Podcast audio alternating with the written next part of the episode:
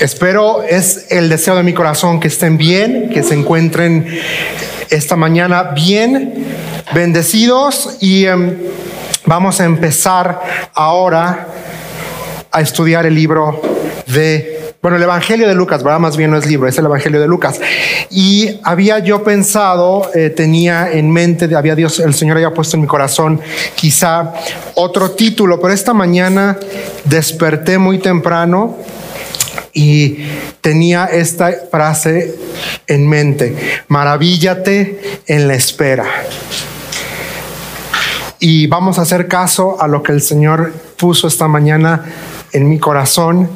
Les pido paciencia, tenemos que abarcar 80 versículos en 45 minutos. Entonces, les pido, les pido su comprensión, pero a mí siempre me gusta comenzar orando. Ya hemos orando, ya hemos orado, pero yo también quiero hacerlo en esta mañana. Así que inclinen su, su rostro. Señor, estamos tan agradecidos esta mañana por tu palabra. Gracias, Señor, porque tu palabra es verdad. Tu palabra no miente. Tu palabra, Señor, nos refleja aspectos hermosos de tu persona, de tu carácter, Señor, en esta mañana. Padre, yo creo que hemos venido no a estar al lado, uno al lado del otro, no a ver al vecino, Señor. Hemos venido a encontrarnos contigo, Señor, en esta mañana humildemente yo te pido que abras las ventanas del cielo, Señor, y que tu voz sea la que pase, la que descienda, Señor, y que podamos encontrarnos contigo, con tu palabra, con la instrucción, Señor, con aliento, con transformación, con aquello que solo tu palabra puede hacer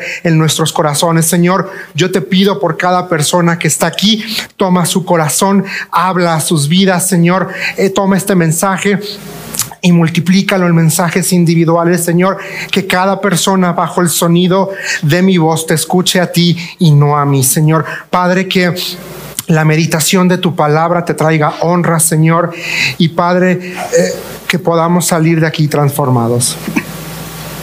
En tu nombre estamos orando, en Cristo Jesús. Amén y amén. Rápidamente, ¿quién escribió el Evangelio de Lucas? Bueno, un gentil. Es escrito por un no judío, eh, es, fue compañero del apóstol Pablo y la meta o el objetivo principal de Lucas es presentar un relato fiel de, de las escrituras. Entonces, vamos a poner luego, luego Lucas capítulo 1, versículo 4. El propósito es este. Dice,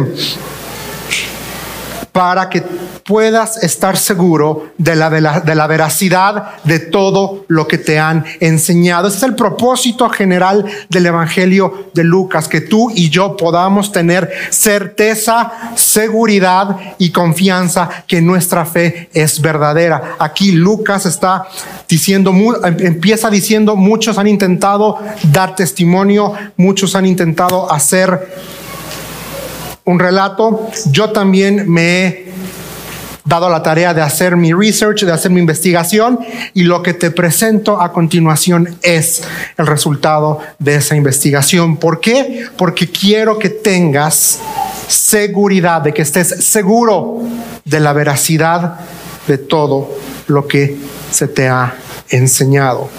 Y empieza el Evangelio de Lucas capítulo 1 y vamos a ver dos dos historias prácticamente. Bueno, son más, pero aguántenme. Vamos a ver dos anuncios, dos reacciones y una profecía enmarcado en la narrativa de estos 80 versículos. Y el primero, vamos a ver, es la historia de un hombre y de una señora. Obviamente estaban casados. La Biblia nos dice que ya estaban bien viejitos, que eran grandes de edad. Estamos hablando de Zacarías y de Elizabeth. Zacarías era, formaba parte del grupo sacerdotal. Elizabeth también era descendiente de Aarón, nos dice la escritura. Y luego versículo 6 nos dice algo interesante de este matrimonio. Dice que Zacarías y Elizabeth eran justos a los ojos de Dios y dice cuidadosos de obedecer todos los mandamientos y las ordenanzas del Señor. Vean tres características. Amaban a Dios, vivían virtuosamente y obedecían a Dios. En términos generales eran, vamos a, vamos a transpolarlo y ponerlo en un lenguaje que tú y yo podamos entender hoy en día. Si tuviéramos que hacer este ejercicio, diríamos que serían buenos cristianos. ¿No? Aman a Dios, viven correctamente y la tercera que quizá todos luchamos, o al menos yo sí lucho, obedecer a Dios en todo. Pero viene un pero, versículo 7, dice, no tenían hijos porque Elizabeth no podía quedar embarazada. Y luego nos dice ahí, y los dos eran ya muy ancianos. ¿Qué quiero decirte, mi hermano? Que a veces a las personas buenas les toca pasar por situaciones no tan buenas. Imagínense este matrimonio. Y si la Biblia dice que ya eran viejitos es porque ya eran viejitos.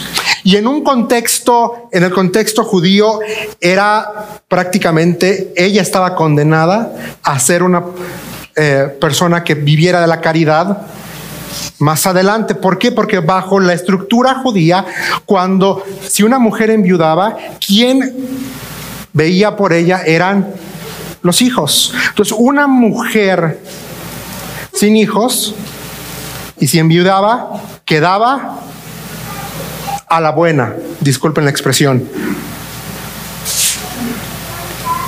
Pero además era una señal de vergüenza también, porque históricamente y culturalmente algo tiene ella. Y la veían con, ojos, con, con no buenos ojos porque no podía tener hijos. Y dice la escritura, la historia, que cierto día le toca a Zacarías ir al templo. Para este punto en la historia había más de dos mil sacerdotes. Por lo tanto, prácticamente a cada varón le tocaba una vez en la vida entrar a oficiar en el templo y le, le toca el turno a Zacarías. Entonces, él entra y dice versículos 11, y mientras Zacarías estaba en el santuario, se le apareció un ángel del Señor de pie a la derecha del altar de incienso.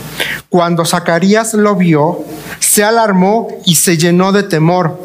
Imagínense, es como si llegáramos, estuviéramos ahorita en la adoración y de pronto se manifiesta aquí un ángel, pues de que nos saca un suspiro, a mí sí me lo saca. No sé ustedes. Pero se me baja el azúcar impresionante. Pero ve versículo 13, dice, pero el ángel le dijo, no tengas miedo, Zacarías, Dios ha oído tu oración. Tu esposa Elizabeth te dará un hijo y lo llamarás Juan. Y esta mañana quiero decirte, punto número uno, es una oración olvidada según para ti, no es olvidada para Dios. El texto aquí nos permite traducirlo.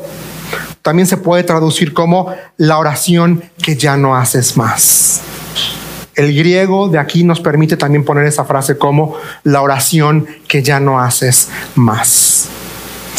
Y amigo, amiga, hermano, hermano, yo no sé cuál es esa oración que ya dejaste de hacer que dijiste, ya Dios, pues, pues ya mejor ahí dejo de orar porque no veo nada. No sé si, cuál sea. En mi caso yo sigo orando, yo no dejo de orar, yo creo que Dios se puede manifestar todavía. No, todavía tenemos fe. Pero ve lo que dice. Vas a tener un hijo. Imagínate que unos ancianos, él diciendo, o sea, ¿cómo? O sea, ya hace mucho que mi esposa dejó la menopausia. Yo ya pasé la andropausia.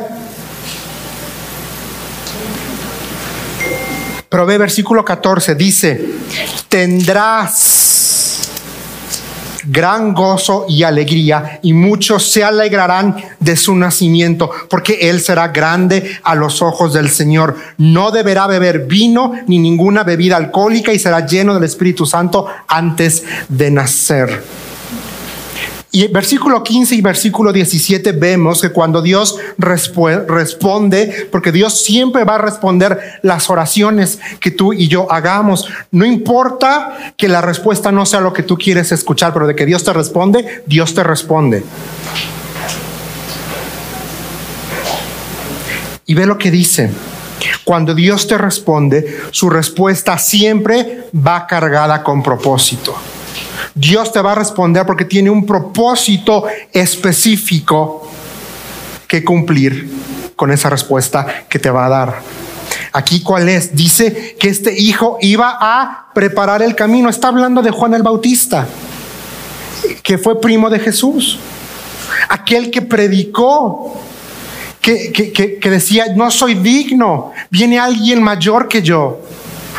Y aquí el ángel está diciendo a Zacarías, oye, vas a tener un hijo, pero no va a ser cualquier hijo, va a ser un hijo especial, va a tener un propósito, va a venir a la tierra con una encomienda de lo alto. Pero ¿qué crees? Zacarías no le creyó.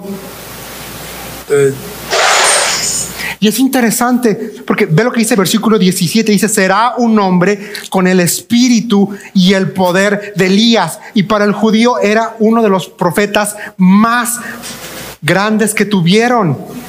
Dice, preparará, preparará a la gente para la venida del Señor, inclinará el corazón de los padres hacia los hijos y hará que los rebeldes acepten la sabiduría de los justos. El ángel dándole todo lo que Dios está diciendo que va a hacer. Le está diciendo, voy a obrar un milagro. Vas a tener una, perdón la palabra, una visitación de lo alto. Vas a ver a Dios obrando en tu vida. ¿Y qué dice? Versículo 18. ¿Cómo puedo estar seguro de que va a ocurrir esto? Y así somos. Cuando Dios dice en su palabra, nos ha dicho, nada te faltará. Y tú y yo decimos, dame prueba.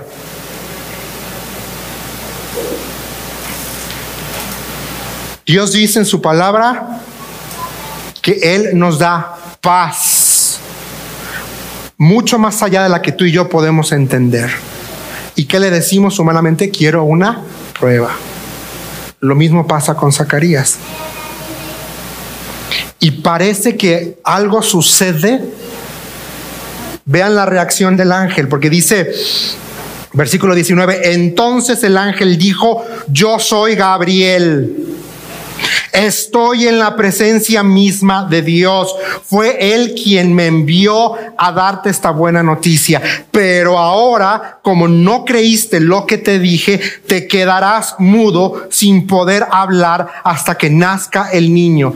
Te aseguro que mis palabras se cumplirán a su debido tiempo. Por incrédulo, mudo. Ándele. Pero ¿saben qué es lo hermoso de esta porción? que hasta antes, históricamente hablando, hasta antes de este momento, ha habido 400 años de silencio entre el cielo y la tierra. Y el primer palabra del cielo es esta. En 400 años de silencio, Dios envía un mensajero, Gabriel, a anunciar un prodigio anunciar un milagro. Yo no sé cuánto tiempo tienes orando. Yo no sé cuál es esa oración que ya dejaste de orar. Pero esta mañana quiero decirte, no te rindas. Tú sigue orando.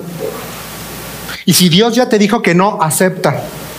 Tengamos esa humildad de, decir, y de reconocer y decir, sí, Señor, dices que no, perfecto, sigamos. ¿Qué sigue ahora?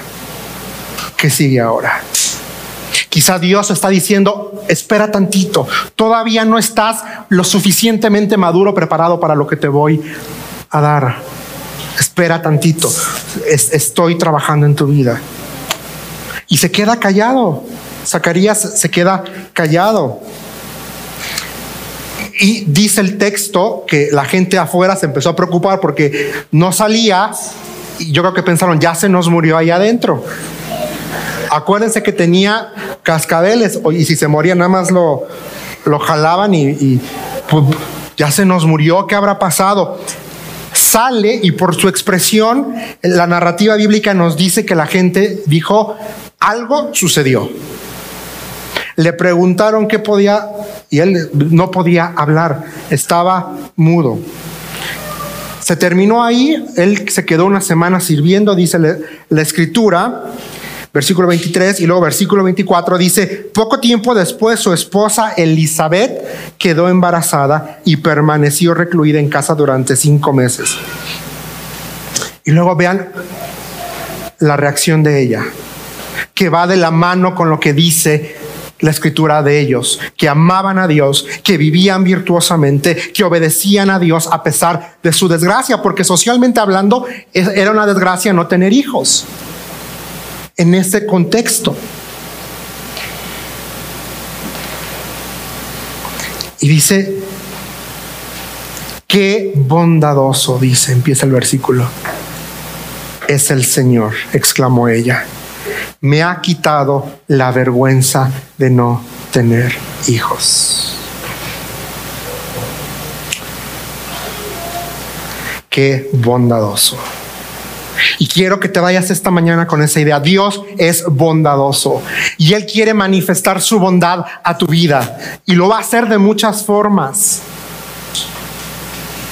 Estamos con el corazón dispuesto y receptivo para alabar, adorar y agradecer por la respuesta, cualquiera que sea. Puede que sea sí, puede que sea no, puede que sea todavía no. Pero podemos decir como Elizabeth, qué bondadoso es el Señor porque me dijo que no. Qué bondadoso es el Señor porque me dijo todavía no. Generalmente decimos, ay, qué bondadoso es el Señor porque me dijo que sí. Pero cuando Dios dice que no, ay sí, Dios es malo, Dios no me ama, Dios no tiene cuidado de mí, cuando es todo lo contrario, porque te ama, porque me ama, porque tiene cuidado de ti, porque tiene cuidado de mí, es que dice no. Como hablaba con alguien en, estos días y hablando de cuando Dios dice que no. Y, le decía, bueno, yo creo que Dios ha librado a buenas siervas de mí cuando yo no andaba muy bien con él. Por eso no me daba, no me ha dado novia antes, ¿no? Quizá porque el Señor las preservó de mí. Pero hay que agradecer a Dios cuando Dios dice, no. Y yo me quedé pensando, imagínense, Zacarías pasó todo el embarazo sin poder hablarle a la panza, sin poder decirle, te estoy esperando, hijo. Ustedes que son padres quizá pueden decirme que eso de ser una experiencia padre, ¿no? Ponerle la mano y ver cómo se mueve así la... O hablarle y, y imagínense, Zacarías se lo perdió por su incredulidad. Sí recibió la bendición, pero se quedó mudo. Y yo escribí aquí, Señor, yo no quiero quedarme callado mientras tu favor y tu mano se manifiestan en mi vida. Yo no quiero quedarme callado. yo quiero poder decir, mira lo que Dios ha hecho. Mira lo que Dios está haciendo. Y luego la narrativa bíblica nos va a hacer un cambio. Y luego de una oración olvidada pasamos a una visita inesperada. Y dice, versículo 26, cuando Elizabeth estaba en su sexto mes de embarazo, Dios envió al ángel Gabriel a Nazaret, a una aldea de Galilea, a una virgen llamada María. Ella estaba comprometida para casarse con un hombre llamado José, descendiente del rey David. Vamos por partes. A una virgen llamada María, que estaba comprometida. Históricamente hablando, el compromiso en esa época entre una mujer para casarse, la edad mínima era de 12 años. Entonces, legalmente consentido.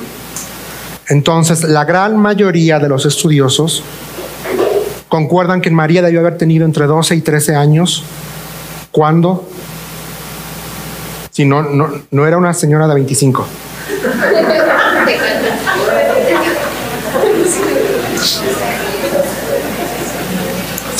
Debió haber tenido entre 12 y 13 años.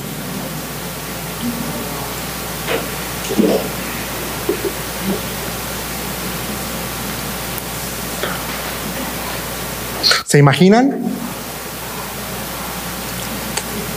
Y esto, este, esta data es importante por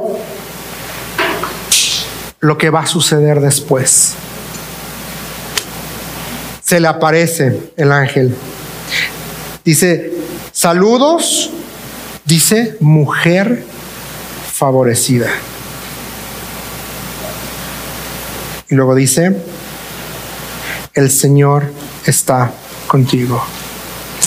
Y lo hermoso de esta frase, mujer favorecida, en, cómo está escrito en el original, es que la, la importancia no recae en ella, sino está dándole toda la importancia a Dios, diciendo es Dios el que decidió usarte, fijarse en ti. Y luego dice, mujer favorecida.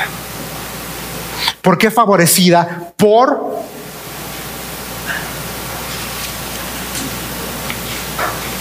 por cómo el Señor se había fijado en ella.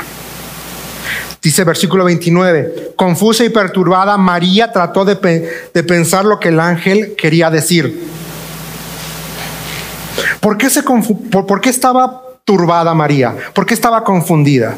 Uno, pues imagínense lo mismo, ¿no? Se le aparece el ángel. Pero lo segundo es por la estructura del saludo del ángel. Esta es una estructura que en el Antiguo Testamento se le daba a los hombres que Dios usó. Cuando Dios se presentaba para decir te voy a usar, siempre utilizaban esta frase, el Señor está contigo. Y María ahí no, no desconocía su historia. Y ella dijo, ¿a mí? ¿Por qué me está diciendo el Señor está conmigo? ¿Qué, qué viene? No solamente está turbada por ver ahí el ángel, pero lo que el ángel le dijo, le está diciendo a ella, me está hablando como se le hablaba a los hombres que Dios usó en antaño. ¿Qué viene? ¿Qué viene? Dice, no tengas miedo María, le dijo el ángel, versículo 30, porque has hallado el favor de Dios.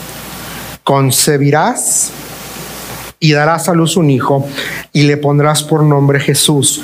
Él será muy grande y lo llamarán Hijo del Altísimo. El Señor Dios le dará el trono de, de su antepasado David y reinará sobre Israel para siempre. Su reino no tendrá fin. Vamos por partes. El Señor está contigo, como te dije. Esta frase preparaba al destinatario para servir a Dios. Entonces ella ya está escuchando que algo le van a pedir, que está a punto de ser usada. ¿Cómo? ¿Quién sabe? Pero ella ya lo sabe.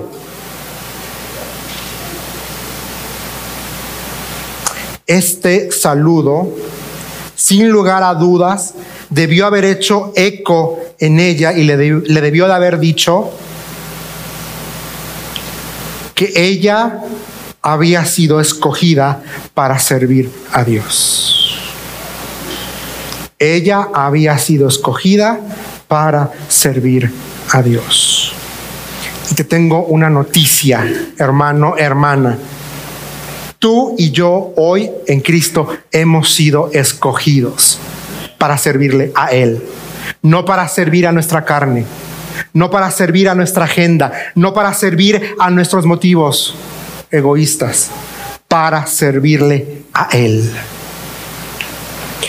Y el Señor está con nosotros. Yo así lo creo, porque Él dijo, más adelante cuando Jesús crece, dice a sus discípulos, yo estoy con ustedes todos los días,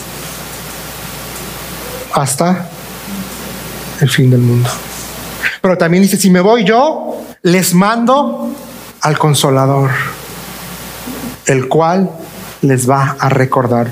O sea, no estoy solo he sido escogido para servir a Dios. Y luego le dice el ángel ahí a María, has hallado gracia. Y esta frase enfatiza la elección divina en lugar de una capacidad humana. Has hallado gracia. Has hallado el favor de Dios. Es decir, no hay nada bueno en ti, pero a pesar de eso Dios en su gracia, y gracia es un regalo, es a lo que no merecemos, ¿Van entendiendo el concepto de lo que el ángel le está diciendo a María?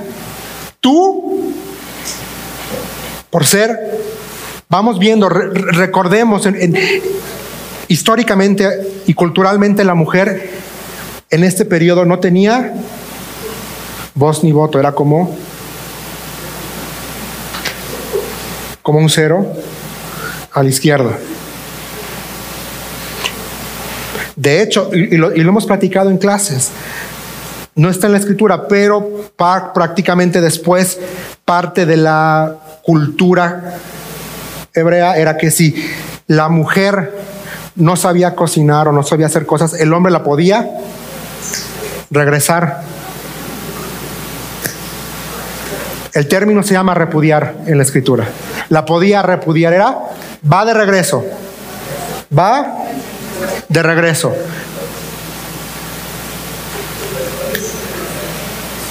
Entonces, imagínense María, mujer, 12 años, comprometida para casarse. Y de pronto le dicen,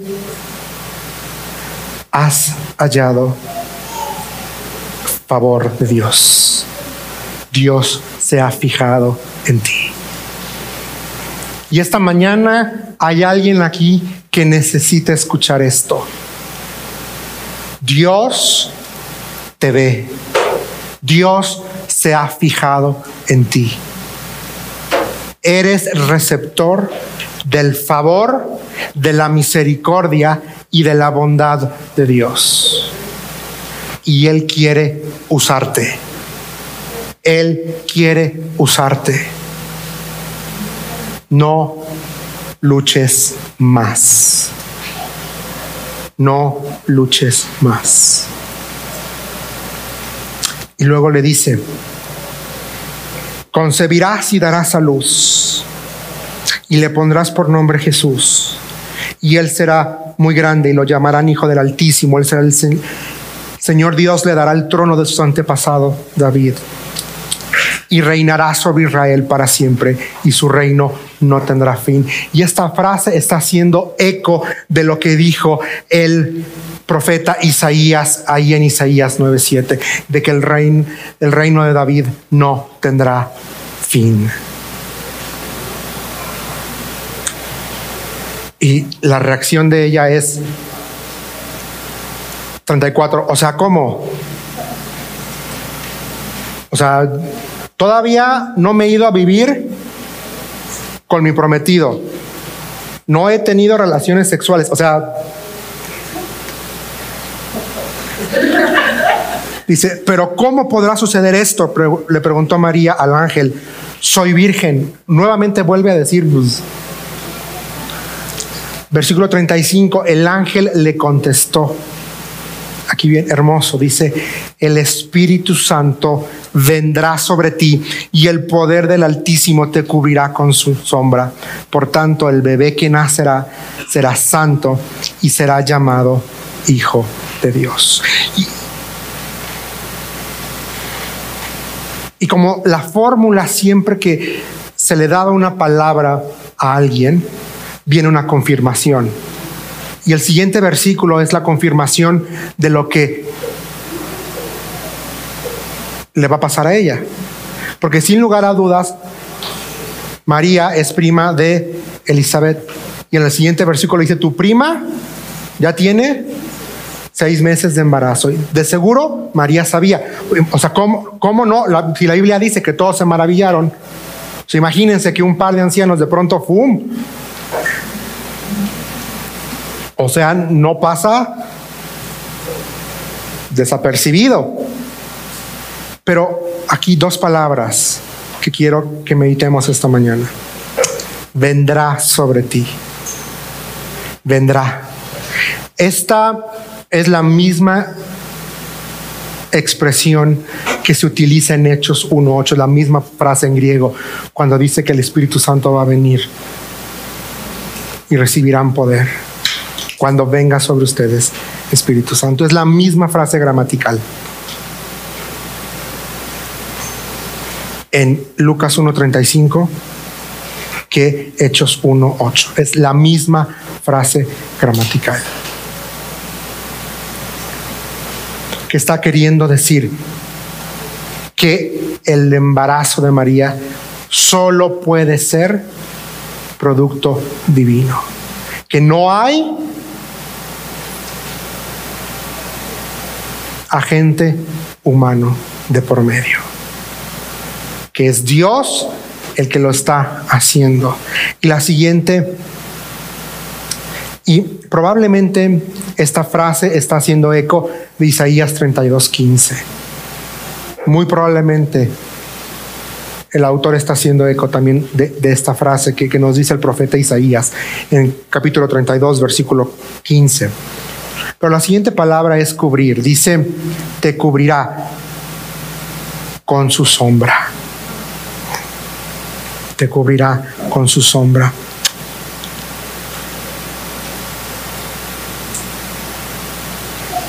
Y esta palabra se utiliza cubrir para describir la presencia de Dios sobre el tabernáculo cuando venía y cubría, cuando la sombra de día y el fuego de noche que los cubría para darles protección.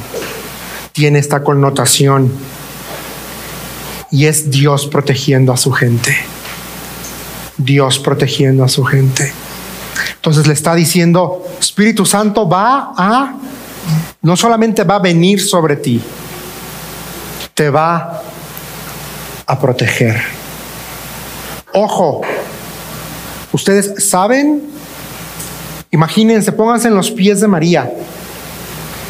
Ella sabe que si una mujer comprometida a casarse tiene relaciones sexuales antes de su boda, en el contexto le tocaba Y el ángel le dijo, vas a quedar embarazada. Y dice, pero ¿cómo? Si pues... Ok, el fruto es divino. Pero no tengas miedo porque Dios no solo te va a visitar, Él te va a proteger. Y por eso es que ella dice en el 38, soy la sierva del Señor, que se haga que se cumpla todo lo que se ha dicho acerca de mí. Esta visita inesperada y una obediencia inusual. Imagínense, ella dijo, órale, va, va. Ella dijo, le entro. Yo me pregunto si Dios, si nosotros tendríamos esa, esa reacción ¿no? Si, si, Dios nos dice, necesito que, que hagas esto, pero te va, eh, socialmente, no te van a ver bonito. ¿Qué le, qué le vamos a decir a Dios? No me respondan. Ahí. Pero algo hermoso es lo que el ángel le dice en el versículo 37. Pues nada es imposible para Dios. Y ya vamos viendo que nada es imposible para Dios. Para Dios no es imposible mandar un mensajero celestial a decirle a una pareja de ancianos estériles, van a ser papás. Dios no, no hay nada imposible para Dios como para que mande un mensajero a decirle a una jovencita virgen, vas a ser mamá. ¿Y qué mamá? No hay nada imposible para Dios. Luego vamos a ver en el texto que María agarra sus tiliches y va a visitar a su prima. Dice que cuando se saludan el bebé, o sea, Juan el Bautista empezó a, a brincar ahí. Hay una traducción en inglés que dice que empezó a bailar en el vientre. Y me dio mucha risa cuando lo leí. Pero es por, es, por la palabra en griego ahí que utiliza para mucho gozo. Es, es una. La palabra tiene que ver una cosa, un gozo exorbitante. Entonces, y luego pasamos a una canción inesperada. Entonces venimos de una oración olvidada, pasamos a una visita inesperada y después tenemos una canción espontánea.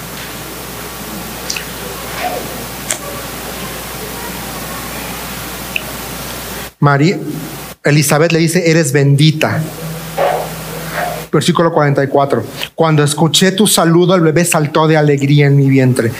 Eres bendita porque creíste que el Señor haría lo que le dijo. Ahora, rápidamente, qué, hermoso es este versículo. Quiero que piensen esto.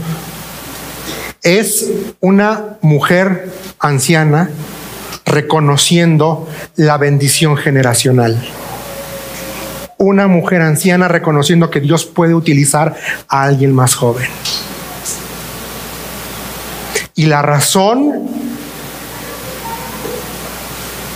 no es, en la, no es por la edad, está ahí en el verbo. ¿Cuál es el verbo? Creíste. Porque creíste.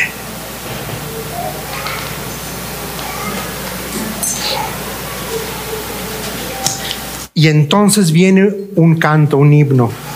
Gramaticalmente está muy bonito como está escrito, pero de repente dice María, oh cuánto alaba mi alma al Señor, cuánto mi espíritu se alegra en Dios mi Salvador, pues se fijó, circula esa palabra en su humilde sierva y de ahora en adelante todas las generaciones me llamarán bendita, pues el Todopoderoso es santo y ha hecho grandes cosas por mí. Versículo 50, Él muestra misericordia de generación en generación a todos los que le temen. Su brazo poderoso ha hecho cosas tremendas. Dispersó a los orgullosos y a los altaneros. A príncipes derrocó de sus tronos y exaltó a los humildes. Al hambriento llenó de cosas buenas y a los ricos despidió con las manos vacías. Ayudó a su siervo Israel y no se olvidó de ser misericordioso, pues lo prometió a nuestros antepasados. Abraham y a sus descendientes para siempre. Y sabes, el obrar de Dios siempre, siempre, siempre va a ir alineado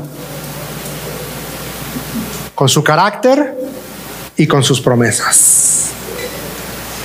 El obrar de Dios siempre va a ir alineado a su carácter y a sus promesas. Y ella dice, alaba mi alma. Y la palabra aquí alabar significa exaltar, engrandecer, magnificar, literalmente. Alaba mi alma. Mi espíritu se alegra. Aquí la palabra alegrarse significa regocijarse, sentir una felicidad y una euforia extrema, es lo que la palabra aquí significa, una felicidad y una euforia extrema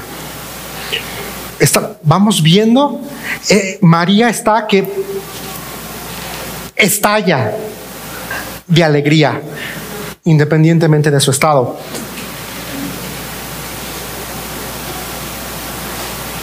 A pesar de que sabe que todas las miradas van a estar sobre ella.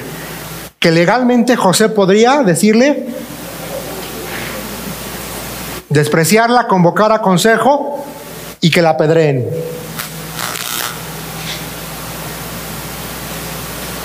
Pero ella le creyó a Dios. Y ella no tenía la palabra como tú y yo, pero creyó. Luego dice, en Dios mi Salvador.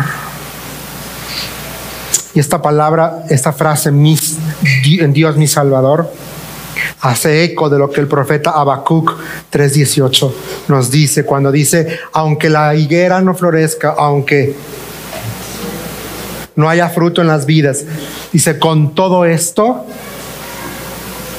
me gozaré en el Dios de mi salvación.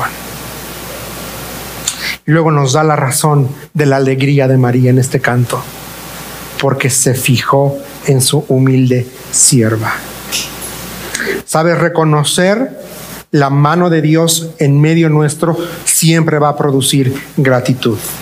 Siempre va a producir gratitud.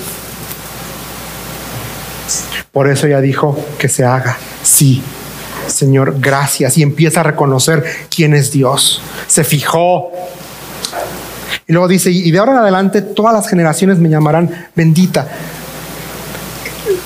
Pero va más allá de eso. María está diciendo, este obrar, este milagro, nunca va a ser olvidado por la simple razón que el Hijo de Dios va a venir. Está aquí.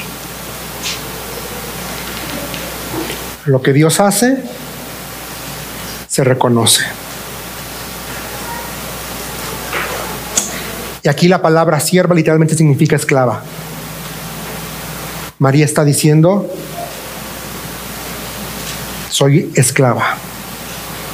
Yo me pregunto si tú y yo hoy en día le diríamos a Dios, soy tu esclavo. No me respondan. No nos condenemos. Pero es literalmente lo que María está diciendo aquí. Se fijó en su humilde esclava de ahora en adelante. Eso quiere decir que la mano de Dios cambia, toca y transforma realidades. Convierte lo imposible y lo improbable en realidad. Dos ancianos sin hijos son padres. Una jovencita virgen queda embarazada. Cuando Dios nos visita, somos favorecidos. Cuando Dios pone su mano sobre tu vida, no solamente eres favorecido, tenemos que ser agradecidos. Aquí dice, pues el Todopoderoso es santo y ha hecho grandes cosas por mí. ¿Cuándo fue la última vez que tú y yo hicimos una lista en la que apuntamos todas las cosas que Dios hizo por nosotros?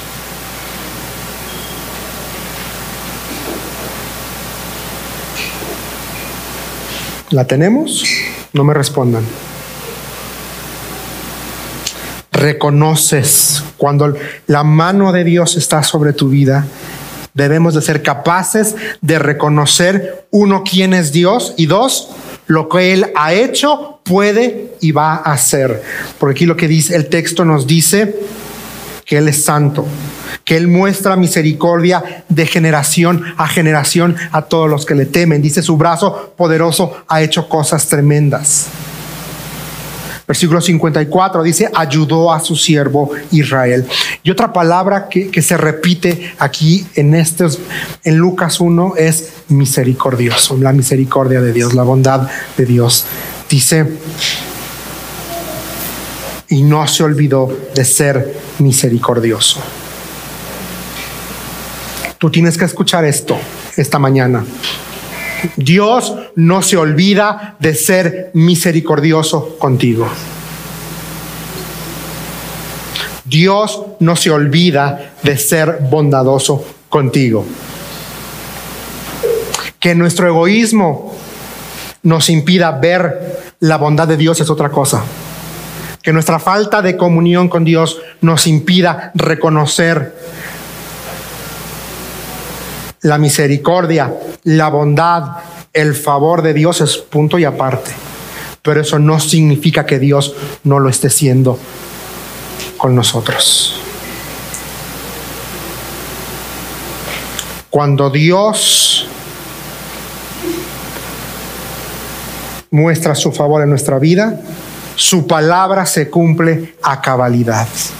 Por eso María dice, pues lo prometió a nuestros antepasados, a Abraham y a sus descendientes para siempre. Ella sabía de la promesa. Y está aquí diciendo lo que Dios dijo en antaño, lo va a cumplir. Y ya para terminar, no quiero terminar sin sin esto, sin tocar esta parte. Luego la historia dice que se queda María con Elizabeth tres meses, luego nace Juan el Bautista y le quieren poner otro nombre y dice Elizabeth se va a llamar Juan y la gente le dice, pero, pero si no hay ningún Juan en tu, ni, de tu lado ni del lado de, la, de ella, como por qué. Y él dice, Zacarías dice que se va a llamar Juan, porque se llama Juan. Y dice versículo 64, al instante Zacarías pudo hablar de nuevo y comenzó a alabar a Dios. Versículo 66 dice, los que oían meditaban sobre los acontecimientos y se preguntaban qué llegará a ser este niño, pues la mano del Señor estaba sobre él de una manera especial. O sea, la gente reconoció, dijo, a ver, uno nació en situaciones sobrenaturales. Después, el papá no habló hasta que no nació el niño. ¿Qué le depara a este niño? Y lo que le depararía a este pequeño niño era una vida de servicio, preparando el camino, diciéndole a la gente, no soy digno, viene alguien más grande. Ustedes bola de esto, bola de lo otro, arrepiéntanse porque el reino de Dios eso le iba a esperar a este pequeño niño, pero él todavía no lo sabía. Y conforme la costumbre, versículo 67, llevan al niño al templo. Ve lo que dice versículo 67. Entonces su padre Zacarías se llenó del Espíritu Santo y dio la siguiente profecía. Alaben al Señor el Dios de Israel, porque ha visitado y redimido a su pueblo nos envió un poderoso Salvador del linaje de su siervo David, como lo prometió mediante sus santos profetas hace mucho tiempo. Ahora seremos rescatados de nuestros enemigos y de todos los que nos odian. Otra vez ve esta palabra, versículo 72. Él ha sido misericordioso con nuestros antepasados al recordar su pacto sagrado. El pacto que, que prometió mediante un juramento a nuestro antepasado Abraham. Hemos sido rescatados, ahí subráyalo, de nuestros enemigos para poder servir a Dios sin temor. Dios te ha rescatado del mundo, del pecado, no para que te infles, para que le sirvas, mi hermano. Para eso Dios nos ha salvado y nos ha rescatado, para servirle a Él y solo a Él. Eh, dice aquí, sin temor, en santidad y justicia mientras vivamos. Y versículo 76, yo quiero animar a todos los papás a que hagan esto con sus hijos en la noche. Cuando estén dormiditos, pónganle la mano a sus hijos y oren y digan, y tú mi pequeño hijo, y tú mi pequeña hija, serás llamado anunciante predicador, misionero, siervo del Altísimo. Porque tú, mi hijo, mi hija, vas a preparar el camino para el Señor. Bendigan a sus hijos, mis hermanos.